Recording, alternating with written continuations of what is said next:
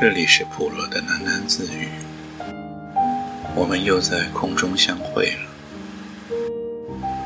希望今天也能为您带来一夜好梦。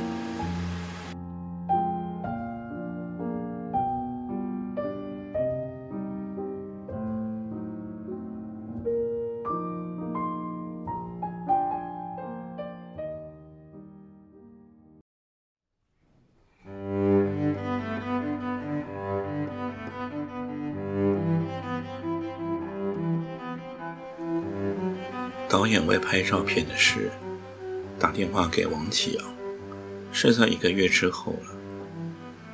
听到导演的电话，王启尧的口气不自主的就变得生硬起来，还有点讽刺的问他有何贵干。导演说有一朋友叫程先生的，是个摄影师，想替他拍些照片。王启尧说。他是并不上相的，还是请程先生找别人吧。导演笑道：“瑶瑶生气了。”王启尧就不好意思再推了。过了一天，那程先生自己来电话，约好时间和地方。到的时候，王启尧遵从程先生的吩咐，带上自己的几件旗袍和裙装。按着他给的地址去了。程先生住在外滩的一栋大楼顶上的一层，房间是重新隔过的，装修成一个照相间，拉着布幔，有一些布景，欧洲的城堡、亭台楼阁什么的。里边另有暗房和化妆室。程先生是个二十六岁的青年。戴着金丝边近视眼镜，白衬衫束在了吊带西装裤里，很精干的样子。他让王启尧进了化妆室修饰一下，自己在外面布灯。王启尧从化妆间的窗户看见了外滩，白带子似的一条。星期天的上午，太阳格外的好。海关大钟敲着，声音在空气里散开，听起来是旷远的意境。江边的人是如豆子一般的大小，亮晶晶的移动。王巧的眼睛从窗外移回来，忽然有些茫然的，不知自己来这里是为了什么。他无意的。抑制了自己的希望，不让这希望慢生慢长。他已经是受过打击的，心里难免有一点灰。他其实无意的也欣赏了自己的希望成灰，过瘾自恋的。到程先生这里来，他对自己说是照顾导演的面子，为他人做嫁衣裳的。他自己是无所谓，他很无所谓地打量了镜子里的自己，涂了一点唇膏，也懒得换衣服，就这么走出了化妆间。程先生已经布置好了，背景是一幅橙色的布幔，布幔前是一个花机，机上是白色的马蹄莲。他启王启尧。站到了机旁，退几步又进几步地端详着。王启尧也是以无所谓的表情接受这样的端详，并无窘色。曾经沧海的样子，不过也是天真的曾经沧海，暗地里使劲的有些夸张了。程先生的眼光和导演是不同的。导演要的是性格，程先生只要美。性格是要去塑造什么，美却没有这个任务。在程先生的眼里，王启尧几乎无可挑剔，是个标准的美人。每个角度都有每个角度的美。他又不是拍惯照片的那样，有着无可矫正的坏毛病，是一张白纸啊，想画什么图画就画什么图画。他却也不是不大方，并不扭捏的，他的大方是有试镜头的经历做底的，也是有锻炼，因为是失败的锻炼，他的大方里便有了一点谦逊和腼腆，是楚楚动人的。程先生心里很满意导演朋友的推荐，他这个照相间里记不清来过多少美人了。都是城市化的，已经完成了照片似的。他只是在复制而已。这时候，他内心竟然有一些激动。这情绪似乎传达给了王启尧。当灯光亮起的时候，他竟也生出了一点无名的希望。这希望是退一步的希望，还是崛起的呢？程先生的照相间，自然是比不上片场的，有些小儿科的。气氛是冷清的气氛，可他却也是认真的、诚实的，从小处做起，奋发的，使人愿意合作的。王启尧不由得收起了那无所谓，流露出一些兴趣和热情。像王启尧这样知道自己。长得漂亮的女孩，无论有多么老实，都免不了是做态的。在这样的年龄，这做态又往往不高明，或是过火，或是错位，结果反而逊色。王曲瑶却是一个不犯错误的例外。她比较聪明，天生有几分清醒，片场的经历又增添了见识。这就使他比较含蓄和沉着。要说做态嘛，他也有，是不做态的做态，以意志代替扬声，特别适合照片的表现。程先生欲罢不能的拍了又拍。王启尧也有如鱼得水之感，他有些热，眼睛亮亮的，面色姣好。他所携带的各款衣服都挨次轮过，程先生的布景也挨次轮过。他一会儿变成外国的女郎，一会儿是中国的小姐。等最后拍完的时候，他回到化妆间换衣服时，天已经正午，黄浦江闪闪发光，江面有一点一点晶莹般，是飞翔的水鸟。汽车驶过了江边，驶进了背阴的幽暗的直街。大楼底下的直街，像峡谷之间的沟渠。他从容仔细地重新穿上来时的衣服，将其余的一件件叠好，收起。他心情很明净。拍过的照片，他不再去想，当它是一桩没有结果的事情。他拿好东西离开化妆间的时候，心想：这扇面朝外滩的窗倒是有意思的。这扇窗正好在楼的角上，也就是在沿江马路和狭窄的直马路的直角上，又是高处，可以眼观六路。他走出化妆间，与程先生道了再见。出门到了走廊，然后按下电梯的钮，电梯悄无声息地上来。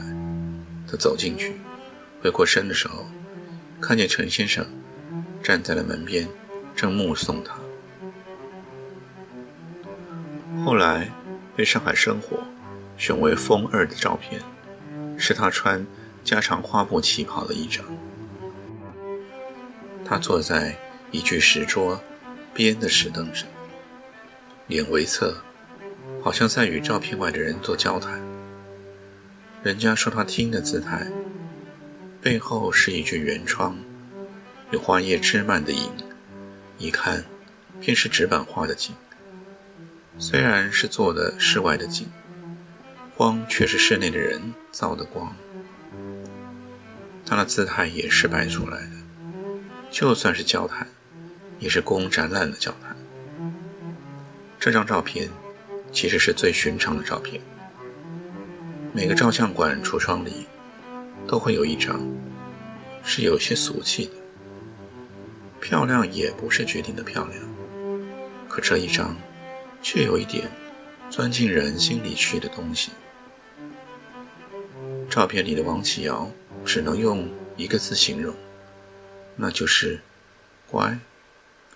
那乖，似乎是可着人的心剪裁的，可着男人的心，也可着女人的心。他的五官是乖的，他的体态是乖的，他布旗袍上的花样，也是最乖的那种，细细的，一小朵一小朵，要和你做朋友的。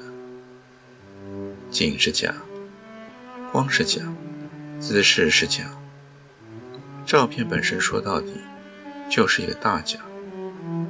可正因为这假，其中的人倒变成个真人了。这人不是合伙一起假戏真做的欺人，而是假戏假做，老老实实把底给兜出来，坦言相告。照片上的王启阳不是美，而是好看。美是凛然的东西，有拒绝的意思，还有打击的意思。好看却是温和厚道的，还有一点善解的。他看起来真叫舒服，他看起来还真叫亲切，能叫得出名字似的。那些明星、模特儿。却是光彩照人，可却是两不相干的。你是你，他是他的。王启尧则入人肺腑，那照片的光也是仔细贴切。王启尧像是活的，眸子里映着人影，衣服褶子都在动子。这照片是收在家庭照的相簿里，而不是装上玻璃框。挂在墙上做偶像用的。这照片倘若要去做广告，那也是做的味之素、洗衣粉一类的，而不是夜巴黎香水、浪琴昆表。这照片是实惠的情调，没有一点奢华，有一点艳丽，也是俗丽，有一点甜蜜，也是桂花粥的甜蜜。他不是醒人耳目、过目不忘的，他是看过了就不去想，再看见还会再喜欢的。看不厌却不是丢不下的。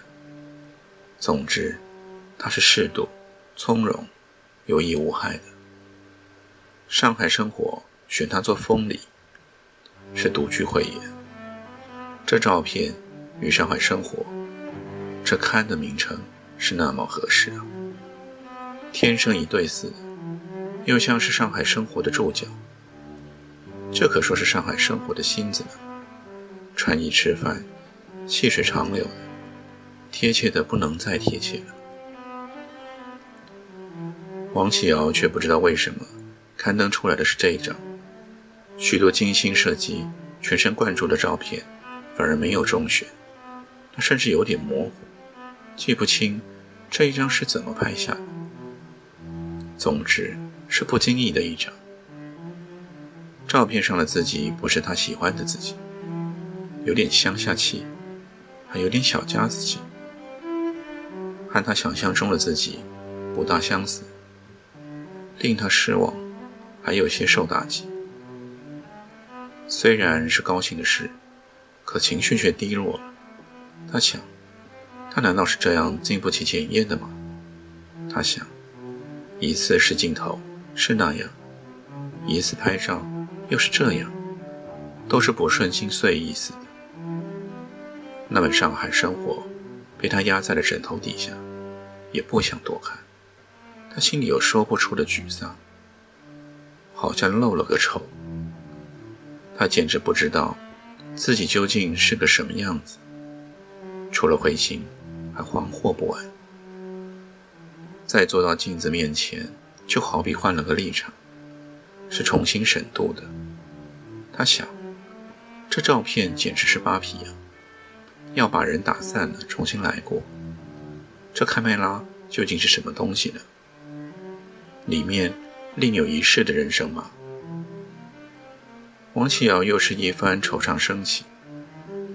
上海生活刊登照片，并没有带给他多大的快乐。有一点也是咋办的，百感交集，还不够折磨人的。这一回是瞒也瞒不住了，全校都知道了王启尧。还有别的学校的女学生跑来看王启尧的。王启尧走到哪里，都是有人驻步回眸。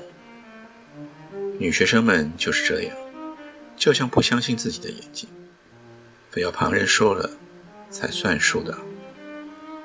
原先并不以王启尧为然的人，这回服气了。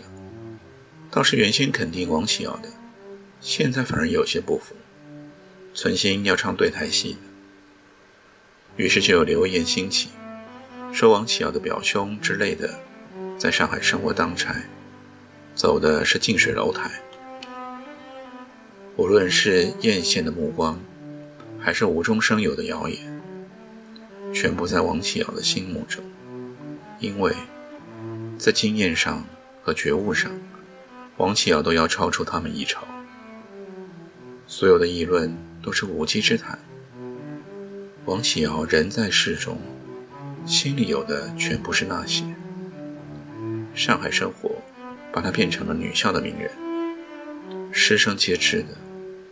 可他倒有些找不到自己似的。那照片呢，就像是硬夺走他本来的面目，再塞给他一个不相干的。要不要也不由他。